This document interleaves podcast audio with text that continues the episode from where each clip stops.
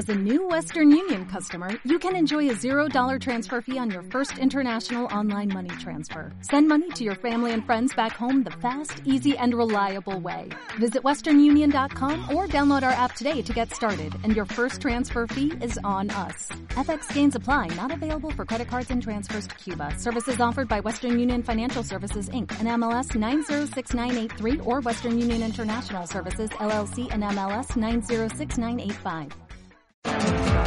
Una vez más estamos transmitiendo Contacto Agrícola, el podcast agropecuario. En este episodio, el tema central será el agronegocio en una perspectiva general. Los hosts darán algunas definiciones que desarrollarán basándose en su opinión. Para este capítulo contamos con una invitada especial, María Pérez, que es ingeniera y actualmente está emprendiendo un agronegocio fuera de lo común en Jalisco. Este episodio fue realizado con el apoyo de PSP, Control de Plagas. Hola y bienvenidos a Contacto Agrícola, el podcast agropecuario. Yo soy Carlos Romero y este capítulo lo llamaremos Agronegocio. En esta ocasión tenemos como invitada a May Pérez. Ella actualmente emprende un agronegocio que tiene que ver con las flores. Hola, sean todos bienvenidos. Yo soy Diego Domínguez, una vez más aquí en, en, Contacto Agrícola. Este tema se me hace que es bastante importante, ya que vamos a tocar temas hasta un poco motivacionales, ¿por qué no? De, para las personas que van a empezar en esto del agronegocio o cualquier negocio en general. En esta ocasión tenemos una invitada que es el vivo ejemplo de una persona que quiere emprender un agronegocio y nos va a platicar un poquito su historia de cómo inició y pues a lo mejor todos los problemas con los que ella se enfrentó. Ya les di a lo mejor una pista, es una chava, se dedica a la producción de flor y tiene un currículum bastante amplio. Es directora general de esta empresa, empezó a trabajar en, trabaja en varias empresas, es, es una mujer agroempresaria con todas sus palabras. Muchas gracias por escucharnos eh, nuevamente en este programa que se llama Contacto Agrícola.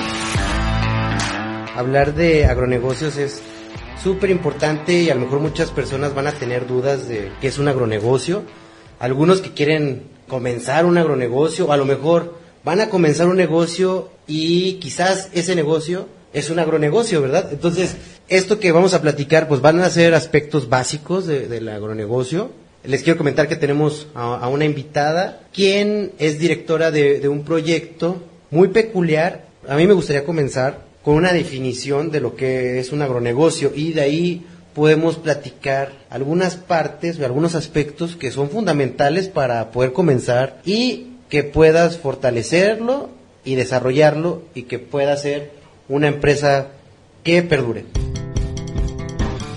El concepto de agronegocio no forma parte de, del diccionario de la Real Academia, sin embargo, la idea de agronegocio se utiliza con frecuencia para hacer referencia a las operaciones que involucran a los productos de la agricultura y la ganadería. Quiere decir esto que cualquier producto que tenga que ver con la ganadería, con la agricultura, con la pesca, va a poder ser un agronegocio y de hecho también tiene que ver con toda la cadena de, suministro, con la cadena de valor. Vamos a poner un ejemplo. Un comercializador tiene a una empresa de logística para llevar su, sus productos a otro estado. Esa persona, esa, esa empresa de logística podría considerar un agronegocio. O como el mío, por ejemplo, que tengo una empresa de instalación de equipos de acuaponía, yo no produzco, o sea, yo no soy productor, pero aún así lo considero un agronegocio. Nosotros instalamos equipos de acuaponía donde hacemos que, que se produzca, eh, donde producimos peces y planta en el mismo lugar. O sea, tú si eres una persona que quiere entrar a esto, nos hablas a nosotros y nosotros vamos y te convertimos a ti en un agroempresario.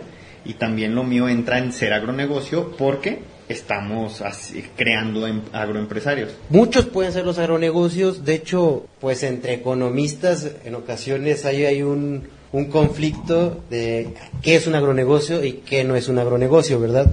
Vamos a poner un ejemplo. La persona que vende hamburguesas tiene algo que ver con un agronegocio, porque la carne desde su origen tuvo relación claro, con bien. una producción ganadera y con una producción agrícola.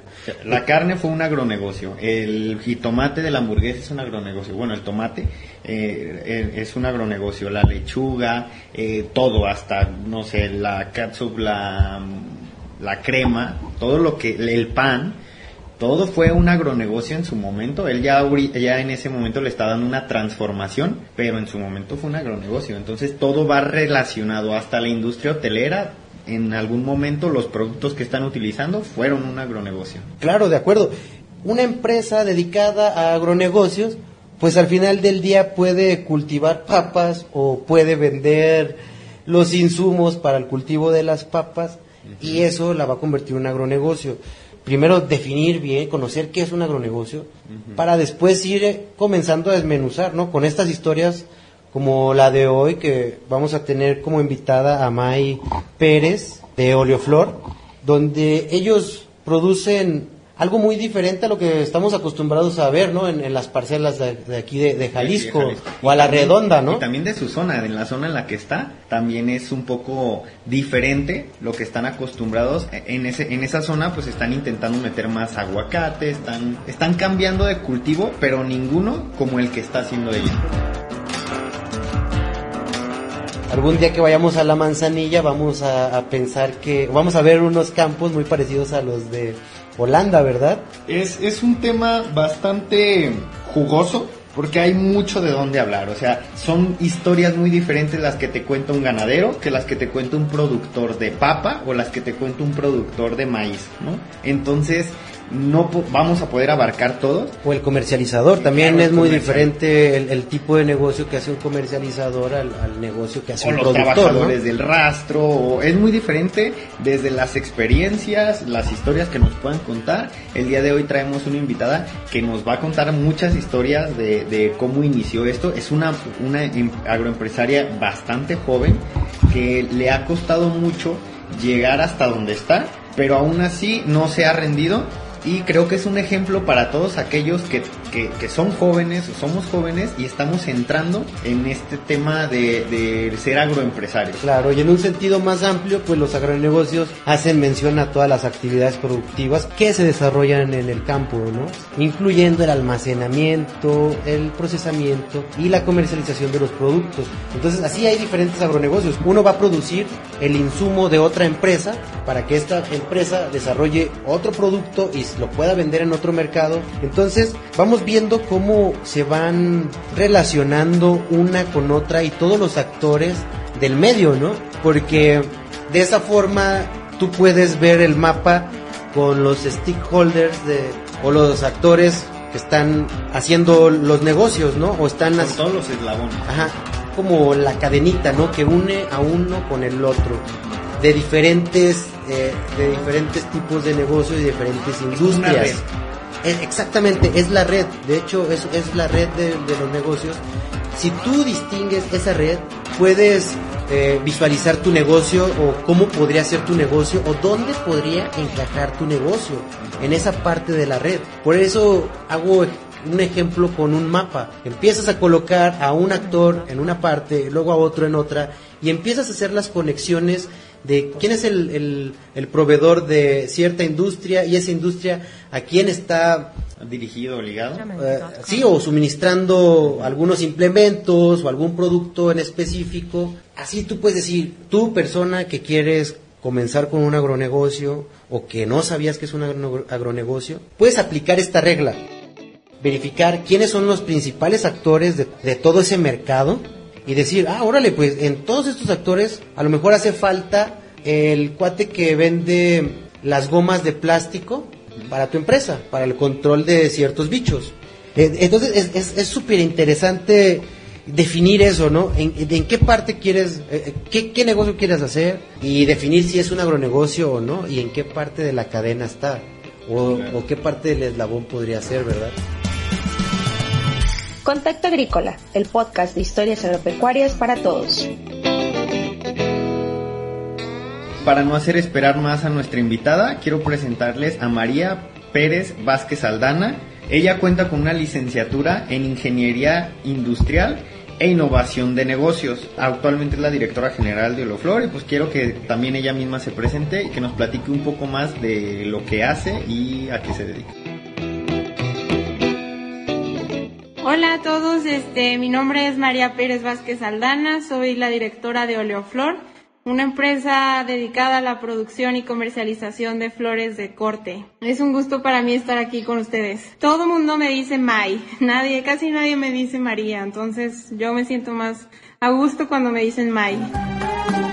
Óleo porque pertenecemos a un grupo industrial de oleaginosas, de aceites vegetales. Grupo Oleomex es como el grupo que engloba a Oleopalma, Oleofinos, o sea, todas las empresas que que son de grupo. Bueno, no son marcas, son, son, son empresas. Entonces, Oleoflor nació de este grupo empresarial y por eso le pusimos Oleo.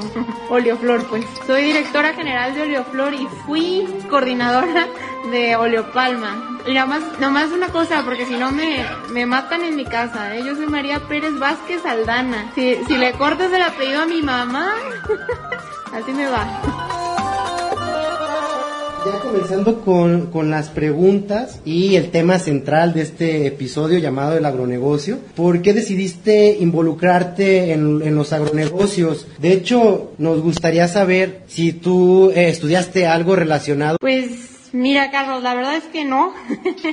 Estudié este, ingeniería industrial en, en Guadalajara y después me, me dediqué a hacer mi maestría en ingeniería. Entonces siempre estuve más metida en el tema de procesos, manufacturas, eh, en ese tema. Y poco a poco me, me, me fui metiendo más y más al tema de agronegocios. Por lado de mi familia, pues este, siempre mi papá trabaja en, siempre ha trabajado, ¿no? En, en, el, en el tema de campo, con producciones o plantaciones en el sureste de, del país. Entonces, pues a mí siempre me ha gustado muchísimo el, el campo y, y, yo creo que al, al igual que todos todos aquí los que estamos presentes o escuchando, consideramos que el campo pues es un trabajo hermoso, ¿no? Algo muy noble que pues a cualquiera puede enamorar y pues algo muy muy productivo si lo si lo llegas a hacer bien y, y algo muy apasionante, ¿no? Así fue como me fui involucrando un poquito más en el tema pues agrícola. ¿Qué problemas tuviste al principio que iniciaste con esto de pues de los agronegocios? Aquí tú agarraste algún socio, bueno, más bien te asociaste de alguien que que supiera de, de, floricultura o fuiste tú sola? Pues yo creo que como tú lo mencionas, una de las dificultades, ¿no? De los retos que conlleva, pues también en parte es el, el, el ser mujer. Nunca me ha gustado como victimizar ese lado o, este o sacarle provecho, ¿no? Para quejarme de eso. Gracias a Dios nací en una familia donde mis padres pues fueron muy muy igualitarios en la en la educación que nos dieron tanto a mi hermano como a mí, nunca hubo distinción y, y pues siempre nos invitaron a, a, prepararnos y a esforzarnos para para llegar a, a ser exitosos, ¿no? O, o trabajar en lo que nos gustaba, sobre todo, ¿no? Entonces pues desde chica me, me, estuve preparando con la idea de, de quisiera dedicarme en algo, eh, pues no, no tendría ningún problema el que fuera mujer. Lamentablemente, como tú dices, pues en México existe otra, pues otra realidad que toca, ¿no? A algunas mujeres enfrentarse. Creo que a, otro de los conceptos que yo agregaría, pues es el ser joven, ¿no? Muchas veces cuando eres joven y además eres mujer, pues es difícil que te tomen en cuenta o que te tomen en serio, ¿no? Pero eso no, no quita este, para nada las ganas de, de, lograr hacer las cosas. Yo creo que en lo personal pues me motiva más todavía a seguir siendo más perseverante o, o el, pues el tratar de, de, de, lograr lo que deseo lo que, o lo que no, me propongo, ¿no? No, claro que te topas, te topas con pues desde proveedores, clientes, ¿no? Asesores, gente del banco, ¿no? O sea, que no confían, yo cuando inicié Oleoflor pues tendría 24 años, entonces no era nada, no era nada sencillo eh, el ponerme en una mesa y, y hablar, ¿no? De, de, de números o de hablar de cosas porque a lo mejor lo, lo, tomaban como pues algo este de lo que no sabía que estaba hablando o, o, claro que pues evidentemente no se cuenta con toda la experiencia no que, que te falta recorrer o, o, los errores que puedes cometer. Muchas veces los jóvenes pues también pasamos como por pues pecamos de ilusos no o de, de, de soñadores. Entonces eso puede, puede causar mucha controversia para gente adulta, pero también hay, hay, hay un beneficio muy grande que, que yo encontré o que yo descubrí, ¿no? Al principio pues sí, sí llegué a toparme con ciertas personas, ¿no? Que, que veían esta como barrera de la edad como algo muy, que no, no les daba confianza, ¿no? O, o así.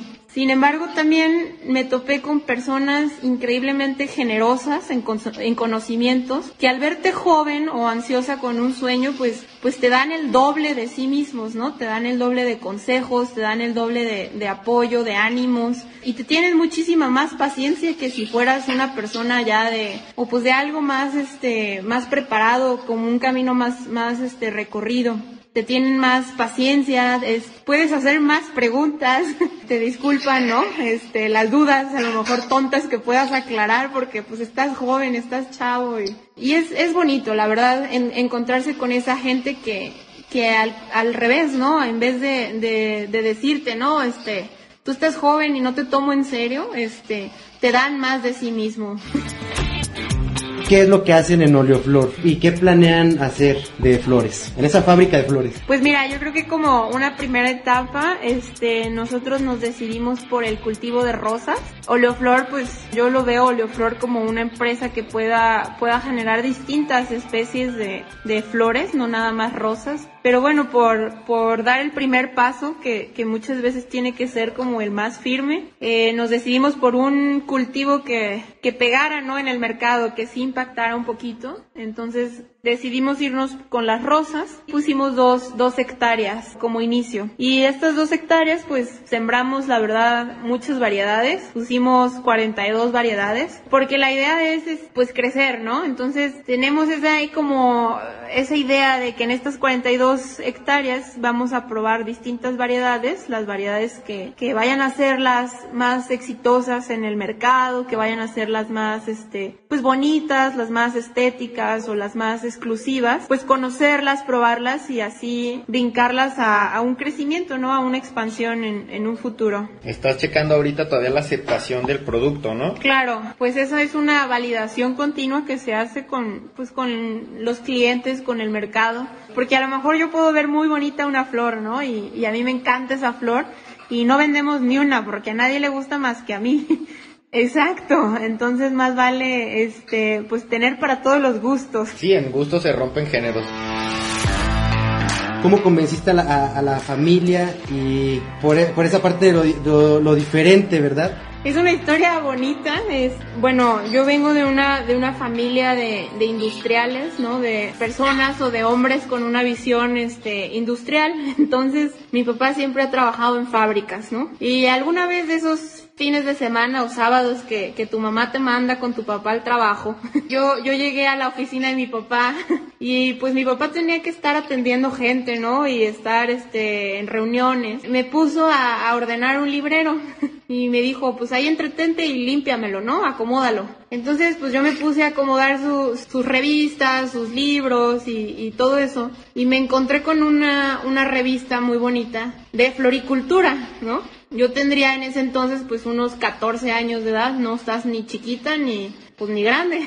estás como en una edad todavía que, que pues estás como que, pues investigando qué es lo que te gusta, ¿no? O probando cosas nuevas. Pues sí, en ese entonces estás en, en secundaria, ya piensas qué va a pasar, ¿no? En prepa, este, hacia dónde te empiezas a, a tomar la, la, vida más en serio, qué vas a hacer. Entonces, pues ahí yo no tenía idea, la verdad. Yo decía siempre que iba a ser ingeniera, ¿no? Como en mi familia todos eran. Y pues así agarré la revista y la, la portada era de, de un, este, un mercado muy famoso en Holanda que se llama Alsmer y tenía la portada con, pues así con los carritos y alteros de flores, ¿no? Que subastan día a día y que es una venta internacional. Entonces me quedé como impactada y, y ese día yo dije, ¿sabes qué? Voy a hacer pues una fábrica, ¿no? Como, como mi papá, como mi familia, pero en vez de, de ser pues fabricante voy a, voy a hacer una fábrica pues de flores. Y desde entonces pues viví con esa idea de irla preparando, cocinando, con estudios, con preparación, con, más gente. Y nunca, nunca se me salió de la cabeza esa idea, ¿no? Hacer una fábrica de flores. Así fue como yo creo que nació la idea de Oleoflor, así fue como como inició desde entonces.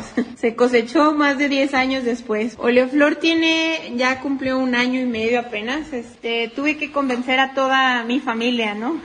para que pues para que me ayudaran a conseguir o que pusiéramos entre todos pues el dinero, ¿no? La verdad es que sola no no no me iba a alcanzar en esa fábrica de flores.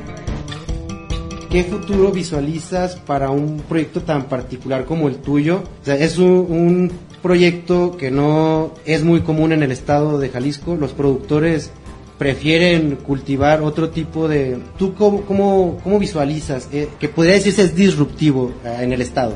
No es primera necesidad. 14 de febrero. Sí, claro. Y a- a- tú cómo ya me dices esta, esa parte de cómo convenciste a la, a- la familia y por, por esa parte de lo, lo- lo diferente, ¿verdad? Carlos, así fue como convencí yo creo que a la familia, ¿no? El decirles, ¿saben qué? Hay una oportunidad muy grande con este cultivo. Nosotros este siempre nos hemos dedicado pues a las oleaginosas. Entonces, es- pues este es un cultivo nuevo para para el grupo familiar, ¿no? Para el grupo empresarial y así fue como como logré este convencer de que pues hay una oportunidad muy grande si tú te pones a pensar, pues es, las flores no, no es un, un producto alimenticio, ¿no? Este, pues sí es un producto, exacto.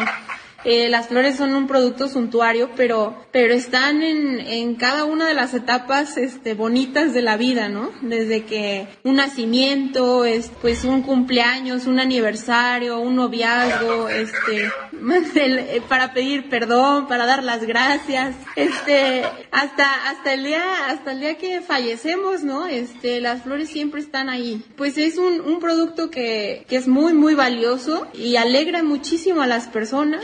Es- yo siempre he dicho que, bueno, lo más noble eh, o lo más lindo que puedes regalar o que puedes recibir son, son flores, ¿no? Porque regalas más que, pues que el producto también es, pues es todo un esfuerzo de, de producción, es, es muy bello, es, es parte de la naturaleza que nos va a acompañar unos 15 días más después de haber sido cortada, ¿no? Pues así fue como, como convencí, realmente hay, hay muchos productores en México, están centralizados en, en el Estado de México.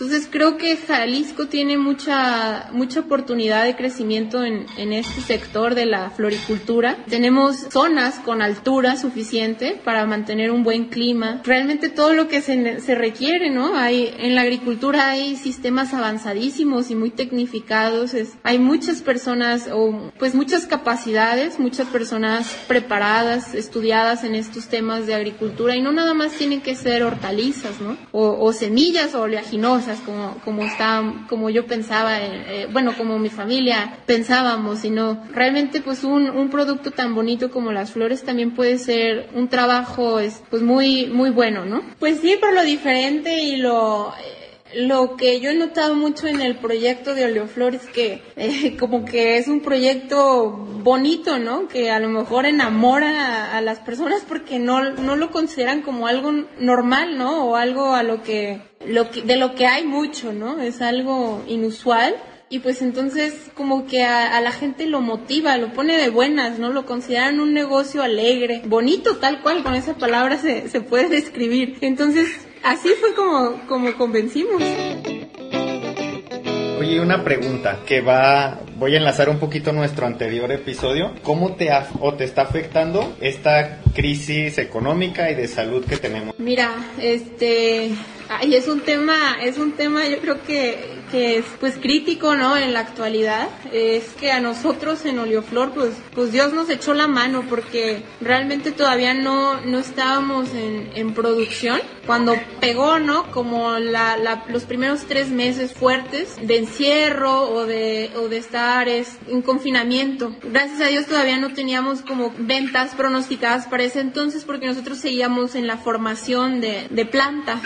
Pues la verdad, pues yo supongo que a mucha gente, nadie, mm, la mayoría de la gente no se esperaba algo así, ¿no? A principios de año o el año No, pues es pasado que no se veía venir. no se veía venir y les pegó de sorpresa. Yo creo que a Oleoflor todavía nos dio un poquito de tiempo para, para pensar en una estrategia y nos dio tiempo para reajustar, ¿no? ¿Cómo vamos a llegar al cliente de una manera segura? A lo mejor nosotros pensábamos en, en vender en mercados y esos mercados ahorita están cerrados. Entonces tienes que llegar a un cliente pero de una manera distinta. Y creo que nos agarró a nosotros en un tiempo que nos dio espacio o un colchón para reajustar esa estrategia y pues luchar porque no hay de otra.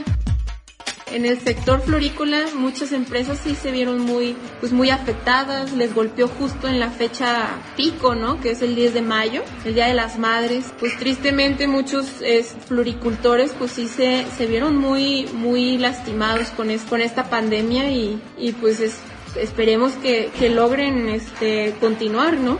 Y, ahorita hablaste del mercado. Sí, ustedes a, a, qué mercado enfocan su producción, bueno, en la actualidad y hasta dónde hasta dónde quieren llegar, ¿no? Con eso, hablando de cuestiones de mercado.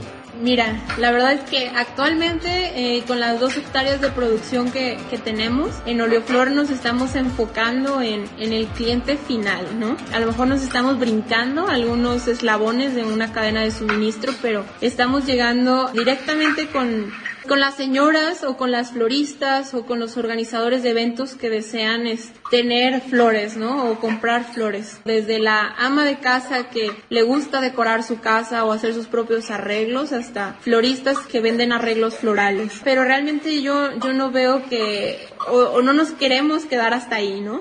nosotros siempre hemos visto Leoflor como un, una empresa que quiere ser orgullo del Estado, orgullo de México y, y pues este, lanzar nuestro, nuestro producto hasta mercados internacionales que, que puedan pues decir qué bonitas flores producen en el estado de, de Jalisco. Para mí sería un orgullo, ¿no? Entonces, no, no, no descartamos la posibilidad de estar exportando estas flores al mercado de Estados Unidos, futuramente también en Canadá. Y pues Dios quiera que también lleguemos a mercados que son más exigentes que, que están en Europa, ¿no? ¿Es difícil llegar a esos mercados o lo ves tú difícil? Claro, pero si no fuera difícil, entonces no fuera emocionante, ¿no? O sea, no, no valdría la pena esforzarse, cualquiera lo haría.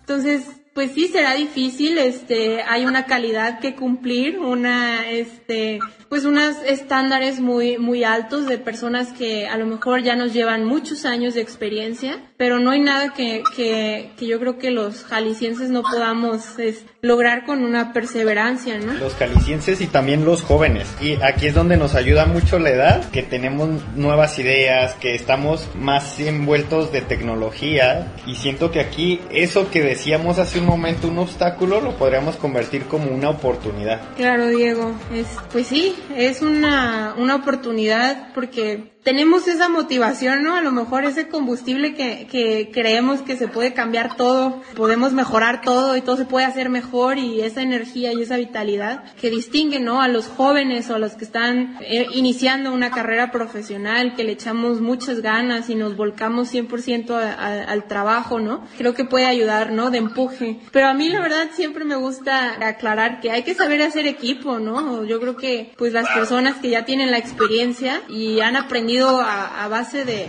pues de golpes, porque nadie aprende así a la primera, la verdad. Es, creo que hay que saber hacer equipo, tanto gente con experiencia como los jóvenes, ¿no? Tenemos que saber aprender, tenemos que saber ganarnos las cosas. Quisiera que nos platicaras un poquito una historia que, que te conmueva de cuando iniciaste este negocio, de alguien que te haya echado la mano, algo que tengas muy, muy guardado dentro de ti y una mala experiencia, como para ver los dos caras de la moneda. También las personas que lo van a intentar cuando se encuentren con ese problema, pues sepan cómo hacerle o, para dónde hacerse. Seguro les voy a contar una y en la noche voy a decir, ah, esto hubiera estado más la historia más, más bonita o, más este, emocionante para mí fue la, la primer venta que hicimos para el 10 de mayo de, de este año. Nosotros todavía no teníamos flores, ¿no? producción para vender. Sin embargo, por un, por una formación de planta que íbamos a hacer una poda, íbamos a sacar unas rosas que a lo mejor no eran de buena calidad para ser comercializadas, pues eran bonitas, ¿no? Eran de tallo cortito, pero eran muy bonitas. Entonces, en vez de destruirlas, pues dijimos, vamos o bueno, destruirlas es hacerlas composta,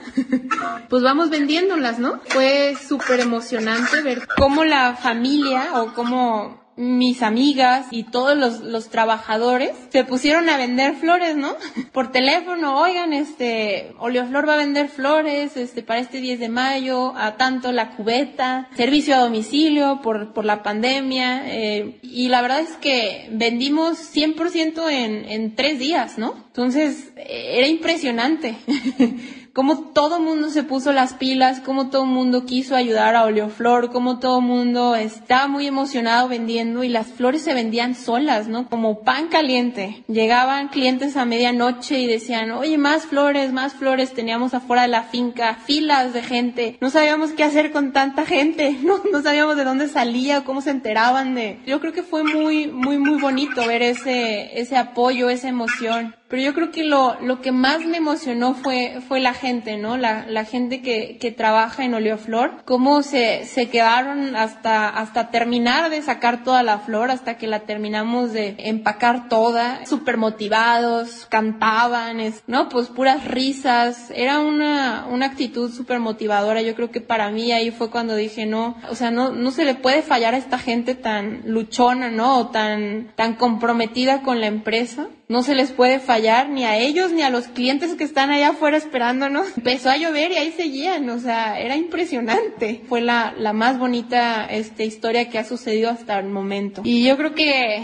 más desagradables historias, pues yo creo que fue cuando, cuando recién empecé a arreglar el primer invernadero pues yo les repito, la verdad no, no soy ingeniero agrónoma. Entonces, este, imagínense una persona que no es experta en hacer invernaderos dirigiendo la construcción de un invernadero, ¿no? Contraté a, a, pues a unos contratistas que ponían plásticos, personas no, no muy, no muy adecuadas.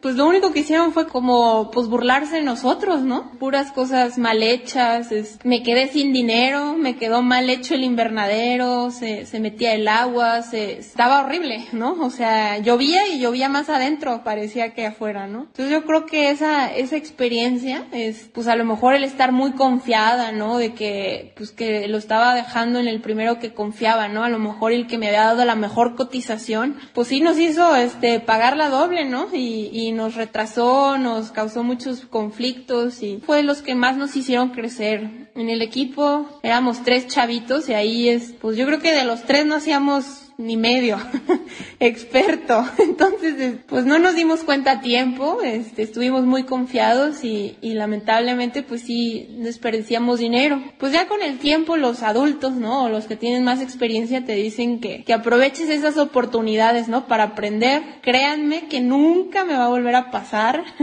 Yo ya sé bien cómo debe quedar un plástico bien puesto, cómo de, debe de ponerse, qué materiales no sirven, o sea, ya eso nos hizo crecer mucho y, y aprenderla, pero sí fue triste ver que, había personas capaces de, de aprovecharse, ¿no? De, de, eso. El líder, ¿no? De ese proyecto me decía, no, es que ustedes están chamacos, ¿no? Entonces, pues, pues sí te prende, ¿no? Sí te prende el coraje, ¿no? Ya cuando estás viendo que sí estoy chamaco, pero no estamos tan tontos, ¿no?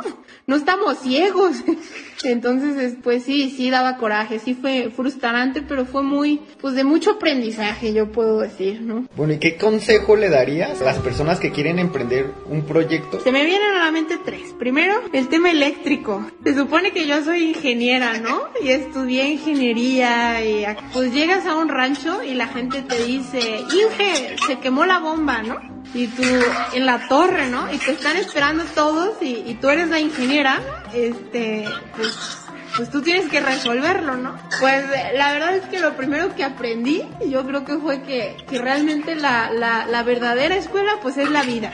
Sin embargo, sí tienes que estudiar. He tenido con, este, conversaciones con algunas personas también que emprendieron o, o, profesionistas y dicen, ninguna escuela te prepara para la vida real. Nosotros, por ejemplo, que estudiamos agronegocios, llevamos materias que te enseñan a negociar, a tratar con personas, con muchas personas o con personas que son bravos para el, la negociación y cuando estás ahí, de plano sientes que estás en pelotas, no sabes, sientes que te están sapeando y no te das cuenta. Lo primero que aprendí fue que no aprendes tanto en la escuela como deberías.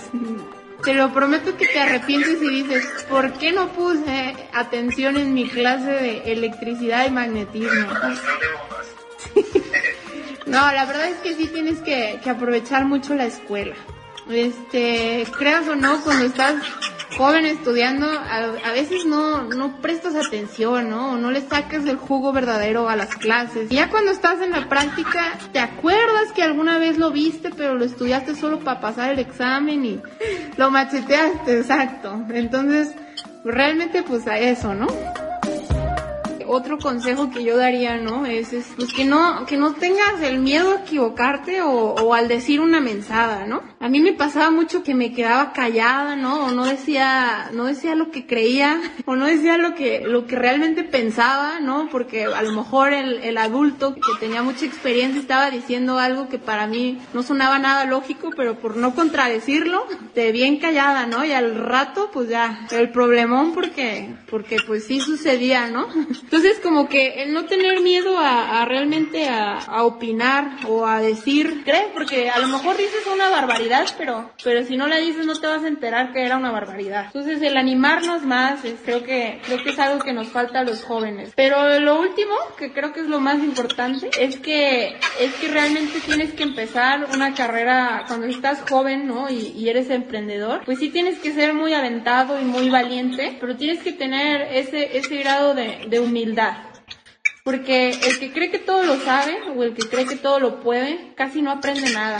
Cuando estás abierto a escuchar a los demás, cuando estás abierto a equivocarte o a aceptar un error, corriges más a tiempo cuando tienes esa, esa noción de humildad. Poder reconocer que todos nos equivocamos o que la regaste, eh, creo que, creo que esos serían mis consejos. Estuvieron súper buenos esos, esos, esos consejos que nos diste. De nuestra parte te agradecemos mucho el, el espacio que te diste para atender esta entrevista estar aquí en este podcast que se llama Contacto Agrícola, que va comenzando, es el segundo episodio. Eres como la primera invitada que tenemos y una La madrina. invitada. Sí, la madrina, yo creo. Va a ser la madrina del podcast Es y un- una, una, también a ver si algún día nos puedes invitar a tu empresa y hacer ahí a lo mejor un video reportaje. Muchísimas gracias. algún anuncio que quieras hacer antes de, de despedirnos. un sector hermoso el de la floricultura y ojalá todo el mundo lo, pudiera disfrutar como pues como yo y mis compañeros de trabajo lo disfrutamos todos los días. De bienvenidos cuando quieran en la Manzanilla de la Paz,